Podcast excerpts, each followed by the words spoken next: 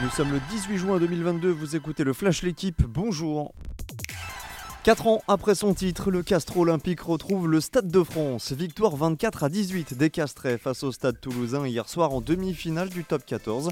Les doubles tenants du titre sont éliminés alors qu'ils menaient à l'entame des 10 dernières minutes. Mais une pénalité d'Urda Pieta et un essai de Dumora ont scellé le sort du match. La logique est donc respectée. Le premier à l'issue de la saison régulière écarte le quatrième. Ce soir, Montpellier et Bordeaux-Bègles se disputent le deuxième ticket pour la finale. Rendez-vous à 21h05 à Nice pour le coup d'envoi.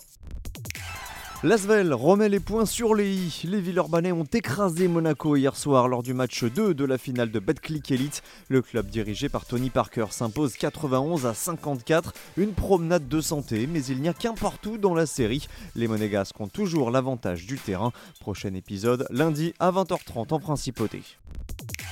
Du basket toujours, mais en NBA, nouveau sacre pour les Golden State Warriors. Après 2015, 2017, 2018, la bande de Stephen Curry décroche une quatrième bague en 8 ans. Cette fois, la victime en finale s'appelle Boston. Les Celtics s'inclinent 4 matchs à 2 après une défaite hier sur leur parquet, 103 à 90. Leur dernier titre remonte à 2008.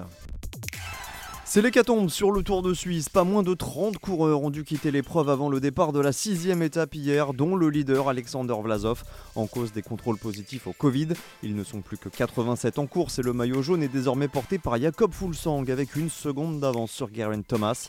La victoire d'étape, elle est revenue à Nico Denz du team DSM. Sur la route d'Occitanie, succès d'étape et prise de pouvoir de Roger Adria. Idem pour Tadej Pogacar sur le Tour de Slovénie. Merci d'avoir écouté le Flash l'équipe. Bonne journée.